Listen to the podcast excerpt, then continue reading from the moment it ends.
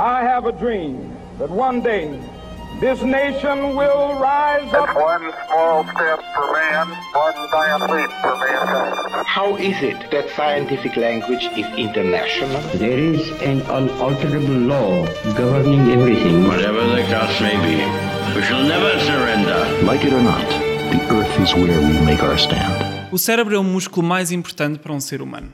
Atualmente, milhares de cientistas à volta do mundo estão a tentar desvendar os seus segredos. No entanto, nós temos ainda mais, cada vez mais, fake news em relação ao cérebro. E hoje vamos tentar desmistificar. O meu nome é Hugo Betancourt, vou ser o vosso host deste episódio do Sapiens e comigo tenho o Miguel Ramones, o investigador principal do Instituto de Medicina Molecular cá em Lisboa e que fez um doutoramento em neurociência. Olá, Miguel. Ora viva, tudo bem? E depois temos aqui a Ana, que é estudante de doutoramento em neurociências e já ganhou uma, uma das edições do Fame Lab. Olá, Ana. Alô, está tudo bem? Vamos começar hoje um bocado com uma pergunta do que vos traz aqui. O que vos fascina sobre o cérebro? Podemos começar com a Ana. Um, eu acho que isso é uma pergunta um pouco redundante, uma vez que nós todos somos cérebros a falar deles próprios. Um, por isso, o que me fascina sobre o cérebro é também a imensidão daquilo que não se sabe sobre ele e, por outro lado, todo o potencial daquilo que já se sabe e que tem várias camadas ainda por descobrir. Fantástico. E Miguel? O que me fascina sobre o cérebro é a complexidade. É muito difícil explicar o que é complexidade, por definição, e as camadas, o número de camadas de complexidade que existem e de que forma é que essas camadas têm que ser explicadas para se entender completamente não só o comportamento uh, humano, neste caso, mas também as disfunções do comportamento humano.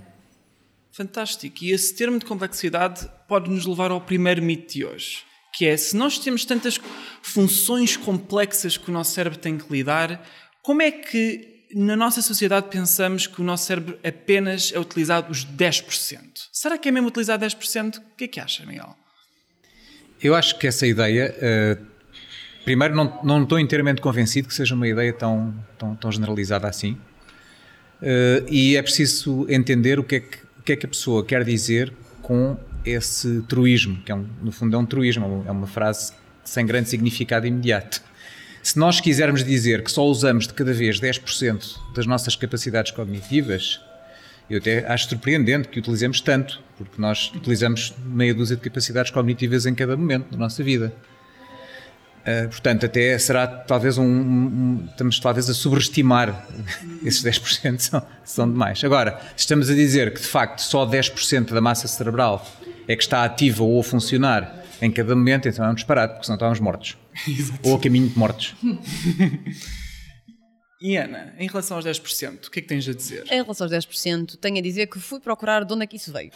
Exato. Então, Uh, todo este mito dos 10% do cérebro origina de uma frase de um psicólogo cujo nome me esqueci. Porque... William James. Exatamente, William James. Ia dizer que me esqueci porque só uso 10% do meu cérebro. Mas, Exato. Uh, que em 1907 disse que nós só usamos uma parte pequena de todas as nossas capacidades cognitivas e físicas. De alguma maneira, isto passou para, para os mídia e alguém decidiu que era 10%, esta pequena parte. E isso generalizou-se e foi sendo passado de palavra em palavra mas não há qualquer base científica para isso e lá está, estaríamos mortos a caminho disso se utilizássemos só 10% do nosso cérebro. Aliás, até se nós conseguirmos ver um exame de um, um exame médico de ressonância magnética funcional, que basicamente mostra uh, o fluxo sanguíneo que determinadas regiões cerebrais têm durante um determinado momento. Podem relembrar-se da capa do álbum dos Muse, por exemplo, um exame de fMRI. Conseguimos ver que, durante até tarefas bastante simples, como a linguagem, conseguimos ver várias regiões cerebrais ativas ao mesmo tempo. Portanto, esses 10% é mesmo, deve ser em termos de capacidade cognitiva, não é? E em relação à inteligência, nós pensamos muito em inteligência em termos de, por exemplo, tamanho de um cérebro. Quem tem o maior cérebro tem logo uma maior inteligência, um QI mais alto. É assim tão linear esta relação? Se fosse tão linear, nós não seríamos a espécie mais inteligente do mundo, mas sim as baleias ou os elefantes, não é? Exatamente. Portanto, aí o tamanho do cérebro é um bocado não, assim se como, conecta muito. Assim como o tamanho da- total da massa muscular também não, é, não significa necessariamente mais força muscular. Claro. Porque a força, a força, no fundo, é um conjunto de. é o resultado de uma interação entre articulações, ossos e músculos. Uhum. E qualquer pessoa que tenha isso tudo muito mais eh, coordenado consegue produzir uma força muito, muito maior do que alguém que tenha só músculo, massa muscular. E sim, não há qualquer correlação Claro, entre exato. isso. Ainda acerca da atividade, ainda hoje, há duas horas atrás, estive a a observar registros eletrofisiológicos eh, num, num rato e, gar- e garanto aqui que todos os, os elétrons que estavam dentro do cérebro registavam atividade. Portanto, isso não seria possível E se mostra- apenas 10%. E demonstra ativo. mesmo que várias regiões estão a trabalhar em conjunto, não é? E o que é que acontece quando uma dessas regiões tem algum dano cerebral, por exemplo? Quando, quando vamos falar, por exemplo, vamos falar da memória. O hipocampo é, imagino eu, o grande centro da memória no nosso cérebro, certo? O que acontece quando temos um pequeno dano do hipocampo? O que é que vai acontecer? Um pequeno dano pode não acontecer nada. Uma das coisas que acontece com frequência quando há danos desse género é, por exemplo, a epilepsia. É criar-se um foco a partir do qual se gera eh, epilepsia, um foco epileptogénico, que pode ou não resultar em perdas de memória. Uh, dependendo da massa de hipocampo que se perder, pode haver perda de, perdas de memória. Perdas de memória que podem ser de de vários tipos. Pode-se perder memórias de longo, de curto prazo, pode-se pode-se perder também a capacidade de formar novas memórias. Mas é, é- é variável, depende muito da quantidade e, da, e da- das estruturas anatómicas dentro do hipocampo que são afetadas. Eh, Isso, mais uma vez, é uma área muito complexa porque tudo, quase tudo o que se sabe resulta de acidentes. Nada foi planeado. E isto acontece com muita da, da- da- neurociência clássica, advém, eh, aquela relação entre lesões cerebrais e déficits cognitivos e outros, advém de acidentes. Não Exato. é nada controlado. E então a pessoa, ok, Aliás, esta o- pessoa perdeu esta parte do cérebro e ficou sem isto e sem isto e sem aquilo. Mas é muito que não conseguimos dizer que, ok, esta região tem algum dano, portanto é logo só a única, o único responsável dessa função Não, cerebral. esse tipo de correspondência não existe. E um- há um acidente que é muito popular na ciência, que é o acidente de Phineas Gage, que ocorreu com uma barra de ferro que atravessou o seu cérebro, não ficou lá, atravessou apenas, e o que os seus familiares disseram depois de ele estar já eh, anatomicamente recuperado, era que estava tudo perfeito em termos cognitivos, foi só a maneira que ele se emocionava e interligava com as pessoas é que se afetou. Portanto, isso mostra mesmo que basta um pequeno dano pode afetar grande parte do cérebro, não é?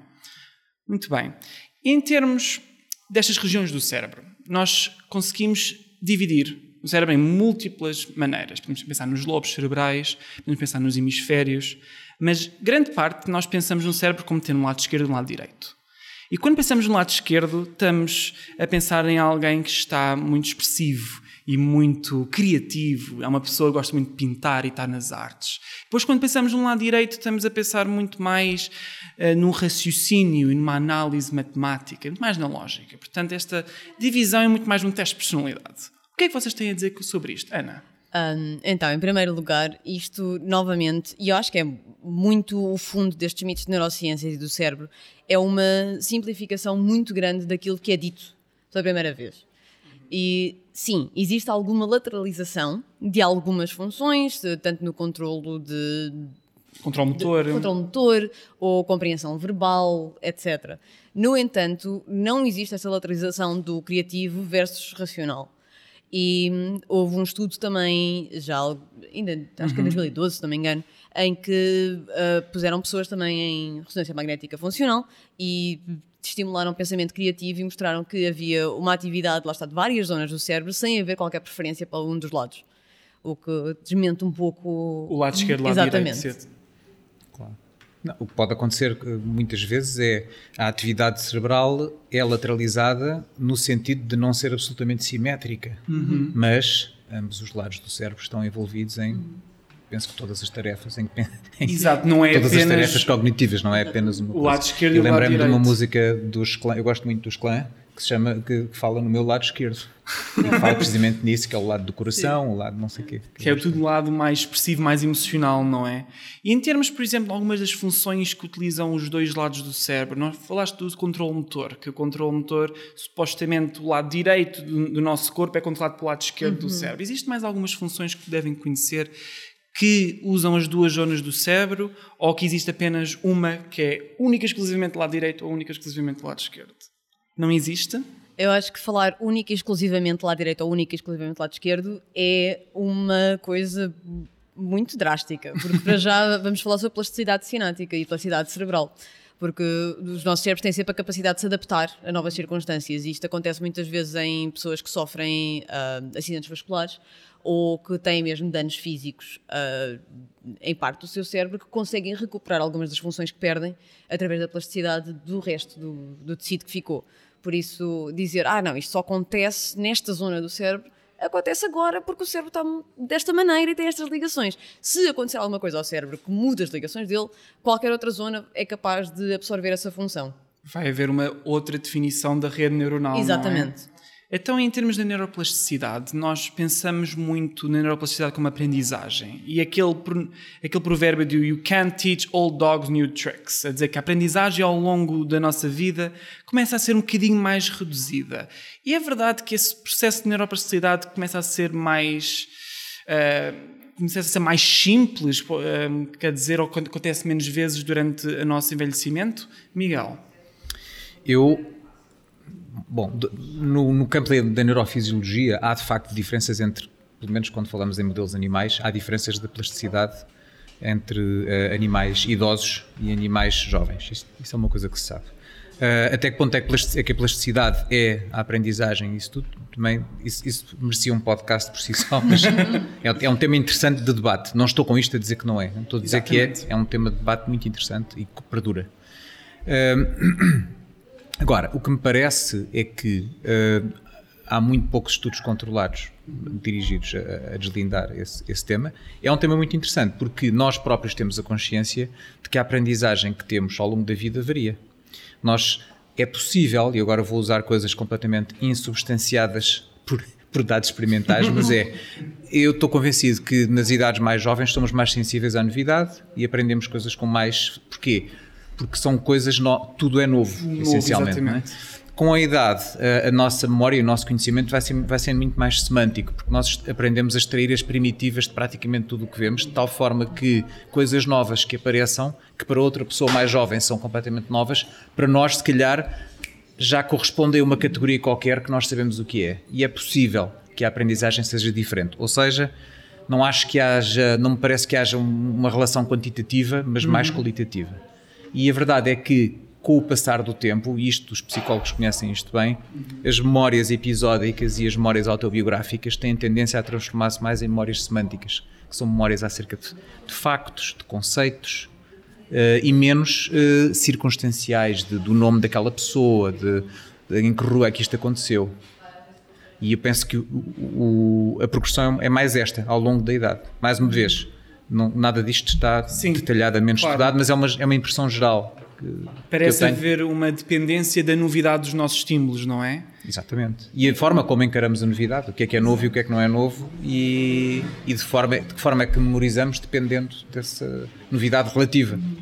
E em relação a isso, esse caso das memórias, em que esteve a falar em que uma memória pode-se transformar, pode-se consolidar, o processo de consolidação da memória já é bem conhecido, temos muitos passos pela frente. O que é, que, é que conhecemos sobre a consolidação da memória até hoje? Muito pouco. E há muitas, e os dados que existem prestam-se a interpretações diversas. Eu estive há, dois, há duas semanas a falar numa conferência uh, que durou uma semana, durou cinco dias. Okay? E a última, a última, um, o último palestrante dessa conferência foi um senhor já com 70 e tal anos que basicamente disse que tudo o que foi dito nesta conferência até agora sobre a consolidação e as teorias dominantes da memória está tudo errado e então aqui os dados, eu tenho aqui os dados que demonstram isso. Ah, foi e a verdade, é, e a verdade é que ele também tem razão. A verdade é que ele também tem razão. Que é muito interessante. Uh, e teve a explicar como é que há, más, há interpretações erradas disto e daquilo. Porque existe, existe uma teoria muito em voga que eu acho que está a cair um bocado de moda, ainda bem, a meu ver, que é as memórias de curto prazo são armazenadas sobretudo numa zona do cérebro, que é o hipocampo, uhum. que já referiste, e que depois uh, progressivamente são transferidas para o córtex e transformadas em memórias de longo prazo. Isto é uma ideia, isto é um, isto é um modelo que dá muito jeito para nós interpretarmos alguns dados, para irmos progredindo no nosso avanço do conhecimento científico mas que de facto a consubstanciação empírica não é muito, não é particularmente forte, e sobretudo nos dias que correm hoje em dia, uhum. em que já já há muitos anos de experiências e de teste desse, desse Claro, modelo. E foi este modelo que este mesmo cientista quis desmontar no fim da conferência, a meu ver, apropriadamente. Muito dramaticamente também, não é? E em relação também não só à memória, também à comunicação entre os nossos, nossas células nervosas. Ana, podes só explicar aos nossos ouvintes um pouco o que é que é a comunicação entre os neurónios? Como é que é feita? Então, a comunicação entre neurónios é feita através de sinapses. Sinapses são ah, espaços que existem entre, várias, entre partes de dois neurónios ou mais neurónios diferentes, mas neste caso vamos, vamos especializar-nos só aqui em dois neurónios a comunicarem. Um, o neurónio comunica através de sinais elétricos e sinais químicos. Quando o sinal está dentro de um neurónio especificamente, ah, existe um sinal elétrico que se chama o potencial de ação, ah, em que o neurónio vai ser despolarizado, ou seja, a carga interior do neurónio vai passar a ser positiva durante uma fração de segundo e essa carga positiva vai atravessar o neurónio até chegar ao seu terminal, ao seu axónio, e quando aí chega vai libertar neurotransmissores que estão em vesículas e com esta despolarização essas vesículas vão se fundir com a membrana, libertando para o exterior, para a sinapse, esses neurotransmissores que podem ser excitatórios ou inibitórios. Se forem excitatórios, vão ativar o neurónio que está em comunicação, ou seja, vão, vão, entrar em, vão entrar em contacto com receptores de membrana que vão abrir canais onde entram cargas positivas, permitindo que o neurónio seguinte também fique positivo muito depressa. Se forem inibitórios, vão fazer o contrário, vão, vão levar com que a carga desse neurónio fique mais negativa ainda, o que torna mais difícil que ele despolarize e passe um sinal elétrico.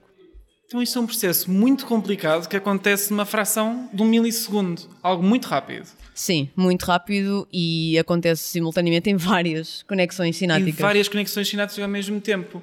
Isso faz-me levar a um mais um mito, que é que nós, quando nós nascemos, temos todas as células cerebrais que vamos precisar na nossa vida. E que nunca mais vai haver outras células formais a serem formadas, ou que, se ocorrer algum dano cerebral, que não podem ser substituídas, serem criadas novas células. Isso é verdade? Eu acho que isso é uma ótima maneira de dizer aos adolescentes, tipo, não, não bebam e não fumem nada porque isso vai matar as células, depois não tem mais. E depois pronto, é assim. Mas não. Ah, também é insubstanciado e tem sido cada vez mais explorado a neurogênese, ou seja, a formação de novos neurónios, e não só a neurogênese, mas também a formação de outro tipo de células, como astrócitos, oligodendrócitos, ah, no cérebro também já em adulto. E hum, existem nichos neurogénicos no cérebro, isso já é conhecido. Há dois principais, mas há cada vez ah, mais pessoas a descreverem mais nichos neurogénicos específicos, ah, de neurónios muito específicos no, no cérebro, e já se mostrou que são capazes de gerar células e de diferenciar células a partir daí. Ah, fantástico. E em, e em termos de neurogênese, como já falámos da neuroplasticidade, que pode ser dependendo da, de novos estímulos e também da idade, existe alguma dependência da idade para a neurogênese, Miguel? Ou seja, quanto mais velhos formos, se calhar menos células podemos vir a formar? O último trabalho que eu li acerca disso foi por acaso há, há pouco, há pouco tempo, do Arturo Alvarez Builha, que é uma das grandes figuras da da neurogênese e das stem cells. Ah, e o que ele diz é que a partir de uma certa idade a neurogênese decai ah, significativamente.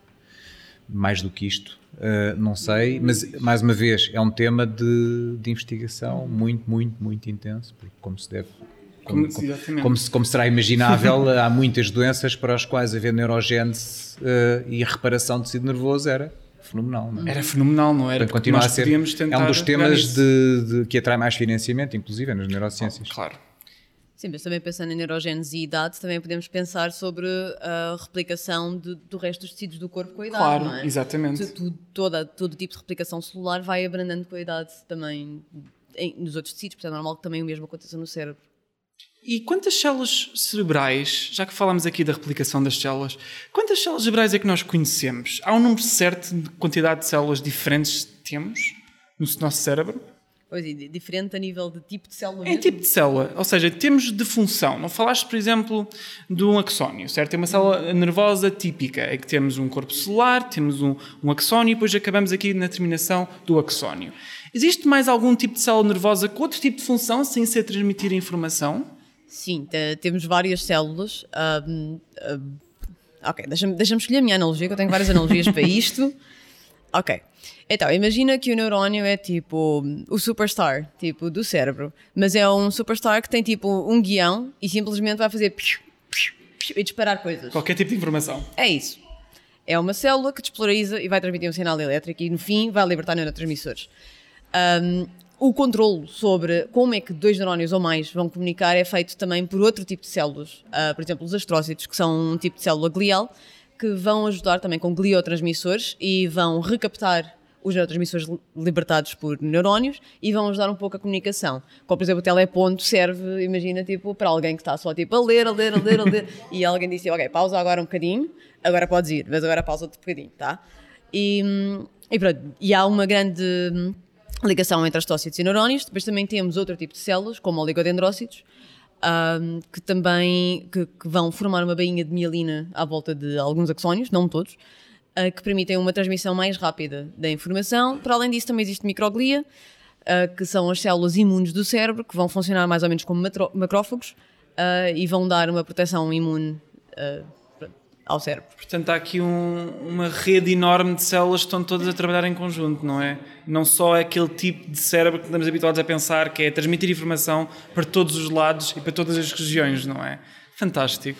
E te pagaste um ponto muito interessante, que é que o, se não bebas muito quando és adolescente, senão vais matar as tuas células nervosas. Isto é muito comum a dizer que o álcool mata as células nervosas. É mesmo assim que isso funciona, Miguel? Eu cresci, com esse, eu cresci com esse mito. Exatamente. Crescemos todos. Quem não, né? O álcool pode matar as, eh, as células nervosas todas de uma vez, até se a pessoa tiver um acidente de viação. Agora, um, de outras maneiras, não, não, não, é exatamente isso que acontece. Embora existam, e isto é uma coisa que se sabe também de estudos de, de, de, de imaginologia funcional e outros, que o álcool tem efeitos muito significativos na atividade basal do cérebro em geral e tudo isso tem muito, mesmo muito significativos e altera as capacidades cognitivas, altera a atenção, altera uma série de coisas. Mas matar células, assim, de repente não mata. Altera a morfologia dendrítica, altera a morfologia sináptica, altera a atividade, altera tudo isso, mas de facto não não mata, por isso. Não há evidência que pode, vai, pode, pode, levar pode a... evidentemente levar a comportamentos de risco que venham a causar a morte de neurónios, isso é verdade. Mas eu acho que matar assim, sem ser, ser com um acidente, mas para matar neurónios, acho que mais cedo mata as células do fígado. E, Exatamente. Pois, imagino eu que é? seja esse, esse o caso. Muitos estudos, aliás, um estudo em 2012 na Universidade de Oxford mostrou que não é de facto matar células nervosas, mas uh, dificultar a comunicação entre as células. Isto faz-me também pensar um pouco sobre quando nós bebemos demasiado. No, na manhã a seguir não nos lembramos muito bem da noite que nós tivemos. O que é que acontece em termos do hipocampo, da memória? Quando estamos a beber, o que, é, que nos leva a esquecermos de tudo o que aconteceu? Uh, eu acho que a questão aqui não é tanto esquecer, é que as memórias não chegam a ser formadas. Ah, ok, sim. Porque hum, eu já soube isto muito melhor do que eu sei agora, mas vamos lá, porque desta memória claramente também não foi formada. Um, mas o que acontece quando tu bebes álcool é que impedes que, o, que não o hipocampo necessariamente, mas que as memórias dessa noite fiquem gravadas.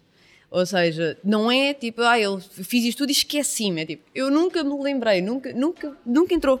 Nunca entrou, então. Por isso nunca ficou. Não apagou as memórias, só apenas não as formou. Exato. E aquele muito típico cartoon em que damos uma pancada na cabeça e de repente esquecemos de tudo. Dizemos quem que eu sou, onde é que eu estou. Isso é essa da amnésia. É, isso é verdade, obviamente que é muito é, baseado em ficção. Mas... Eu, eu, creio que clinicamente está relatado. A pessoa, ah, clinicamente já foi relatado. Há, um... há, relatos de amnésia traumática, de origem traumática, não só traumas físicos, mas uhum. outros traumas, traumas psíquicos, uhum. tudo isso. Uh, não será com certeza da forma que é aproveitado para pop, pop culture. uh, mas sim, eu penso que isso está. É, é mais ou menos incontroverso. Não é? que, uh, que, agora, o que é interessante é que muitas pessoas têm amnésia pós-traumática, levam uma pancada na cabeça. Às vezes a amnésia é temporária, as pessoas ficam assim durante uma semana, é o que acontece com acidentes de viação, por exemplo. Uhum. Por isso é que muitas vezes, e, e mesmo crimes, situações de crimes violentos, etc. Por isso é que a polícia interroga as pessoas, às vezes, as vítimas, múltiplas vezes ao longo do tempo, porque as pessoas vão se lembrando de coisas e tal. Mas isso, as neurociências forenses, é outro tema ainda para outro podcast. É para outro podcast, é exatamente. Isto agora é só uma lista. Mas a verdade é que, uh, pronto, está, está uh, relatado. Está relatado e é interessante ver que muitas pessoas têm esse tipo de amnésia episódica, no fundo, esquecem-se de um determinado episódio, mas nunca se esquecem do seu nome, por exemplo, que é giro. Auto- as- as a informação autobiográfica às vezes é completamente preservada, o que nos leva a crer que existem vários tipos de memória em termos cognitivos. não é? Exatamente. A informação não é memorizada da mesma forma. Mas sim, eu penso que está, penso que está razoavelmente Já, já foi relatado, que- se calhar, de maneira menos, menos. Agora, não dramática. é, não é linear. Se eu der uma pancada na cabeça de alguém, essa pessoa vai ficar com amnésia. Não é? E depois Não é temos outra pancada, vai voltar a Vai ver voltar a ver, memória, a exatamente. lembrar-se, Portanto, pancadas pares voltam à memória, basicamente. Em princípio, a é a negação, da, é a negação da negação. Exatamente. E esta conversa está a ser tão boa e só temos mais um mito para falar. E este mito, se calhar, é o mais controverso em termos da sociedade hoje em dia. Que muita gente pensa que, como o cérebro do homem já foi comparativamente estudado como sendo maior do que o cérebro da mulher, que são mais inteligentes, logo vão ter melhores capacidades cognitivas. Isto é verdade em termos neuro, de uma maneira cientista. Já houve estudos a mostrar que é verdade. O facto de termos cérebros maiores mostra de facto que temos melhor capacidade cognitiva. Ana, Ai, tem tanta coisa a dizer sobre isto, minha nossa. Ok, então primeiro, vamos falar de, um- de uma palavra que é muito utilizada para falar sobre isto, que é neurosexismo. Que durante muito tempo, muita investigação de neurociências foi baseada em assunções muito sexistas. Que, por exemplo, as mulheres são de uma maneira, os homens são de outra. E quando tu partes para uma investigação utilizando já pressupostos, já preconceitos teus, tu obviamente que vais ver diferenças, porque tu estás a esmiuçar ali coisas. Se tu tiveres na tua cabeça que pessoas de olhos azuis e pessoas de olhos castanhos vão ter uma diferença específica, tu vais encontrá-la. Pode ser minúscula, mas vais encontrar alguma diferença. Agora, sim, os homens geralmente têm um cérebro maior que as mulheres. E sim, há parte de hum, algumas diferenças anatómicas que podem ser explicadas por isso, nomeadamente o facto de cérebros de mulheres, entre aspas, ah, terem mais comunicação entre os hemisférios e cérebros de homens, novamente entre aspas, terem mais ligações intra-hemisfério. Isto, pelo menos no meu ver, tem muito mais a ver com o tamanho do cérebro do que o género que a pessoa tem à volta desse cérebro. Porque um cérebro maior vai ter uma organização diferente, vai ter uma arquitetura diferente e possivelmente para poupar energia e para ser mais funcional vai ter mais ligações entre cada hemisfério do que entre os dois. Enquanto um cérebro mais pequeno vai, vai ter mais ligações. Agora, isto se calhar podemos dividir as pessoas em outras coisas em vez de ser eh, pelo seu género, não é? Podemos dividir em pessoas que, são, que têm uma cabeça grande e uma cabeça pequena. Se calhar isso faz mais sentido. E se calhar podemos passar a discriminar e a pagar menos às pessoas que têm cérebros mais pequenos. Não sei. Independentemente se são homens ou mulheres. Um, mas há vários estudos, eu peço desculpa, eu vou dar a palavra primeiro. Ah, há, há vários estudos que tentam um, mostrar que isto não é verdade.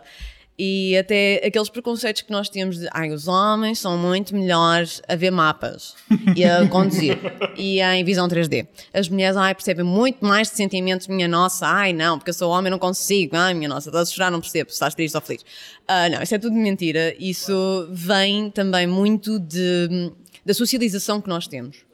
E isto é uma coisa muito difícil de estudar em neurociências, porque onde é que tu vais arranjar um controlo de pessoas que não sejam socializadas num mundo com dois géneros, ocidental?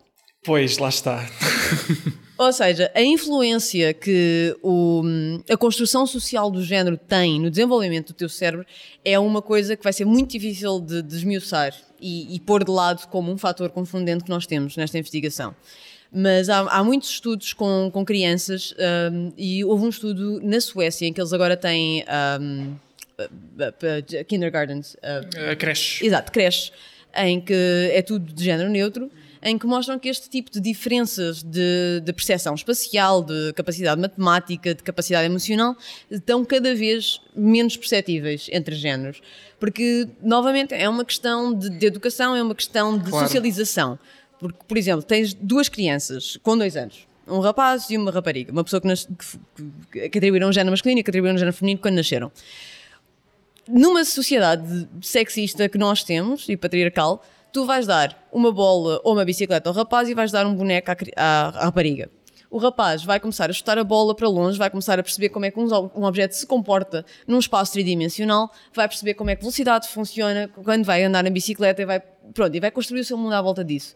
Enquanto que os brinquedos direcionados para pessoas femininas são muito mais de proximidade, são muito mais de tomar conta, são muito mais de comunicação, são muito mais de role-playing, tanto de bonecos, ou seja, essa capacidade acaba por ser muito mais desenvolvida. O que não quer dizer que isso seja intrínseco. Porque Todos nós temos cérebros com plasticidade que são capazes de adquirir funções. Se nós conseguimos adquirir funções quando perdemos metade do cérebro, vá lá. Não, toda a gente sabe ler um mapa. Exatamente. Pronto, calenho, tchau. E Miguel, tem alguma coisa a acrescentar? Pouco, mas acho que te- tenho pouco a não ser uma certa angústia, porque acho que a humanidade é refém desse patriarcalismo há muito tempo, desse preconceito. A, a sociedade é, é refém disso. Nós continuaremos a sofrer as consequências ah, dessa, ah, desse viés gravíssimo. É mais grave do que as pessoas, ah, o público em geral, pensam. É um viés muito, muito, muito, muito grave mesmo.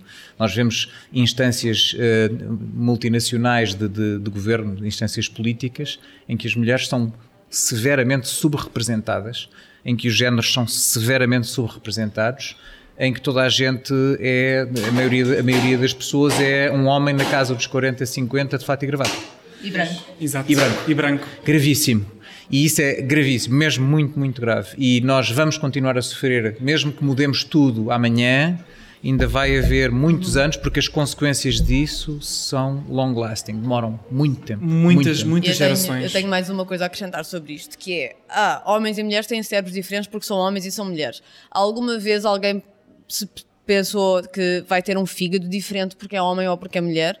Ou os intestinos são diferentes porque é homem ou mulher? Se nós não pensamos nisto em relação a qualquer outro órgão, porque é que é tão óbvio para nós que o cérebro seja anatomicamente e intrinsecamente diferente entre géneros que nem sequer são binários, tanto em sexo biológico como em género, como em socialização. Nada disto é um binário, é um espectro. Por isso, mesmo que haja cérebros diferentes, vai haver um espectro de cérebros diferentes e não dois.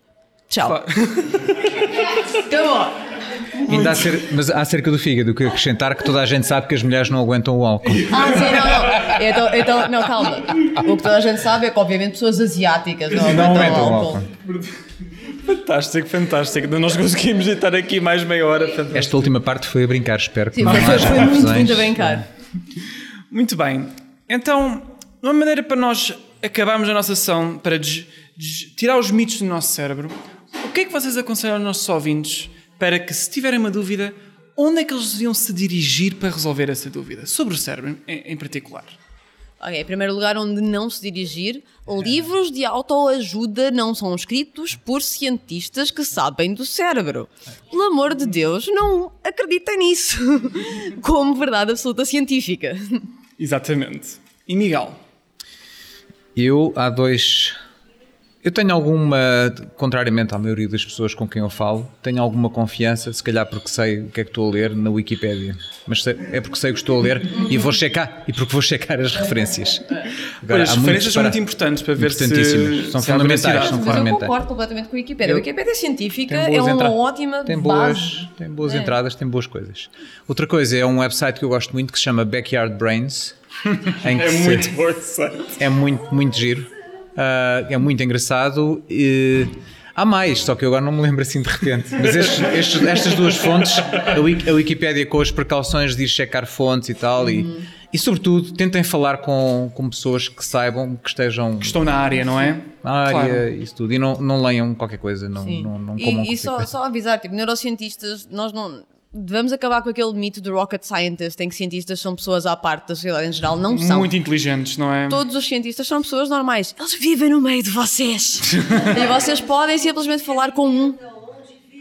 Como é que se reproduzem? Não, eles são pessoas normais. Nós somos pessoas. Acho eu somos pessoas normais. E vocês podem simplesmente perguntar. Exato. e nós respondemos, geralmente. Se és de bom humor. Muito obrigado aos dois por terem vindo. Agradeço muito. Agradeço ao Zenit Bar Alegria por ter feito galeria. Pronto, já foi um copo de vinho a mais. e agradeço muito ao Nuno Albuquerque por ter tirado fotos e espero que os nossos ouvintes tenham gostado. E se tiverem dúvidas, podem sempre comentar e sempre mandar um e-mail e nós vamos responder. Muito obrigado.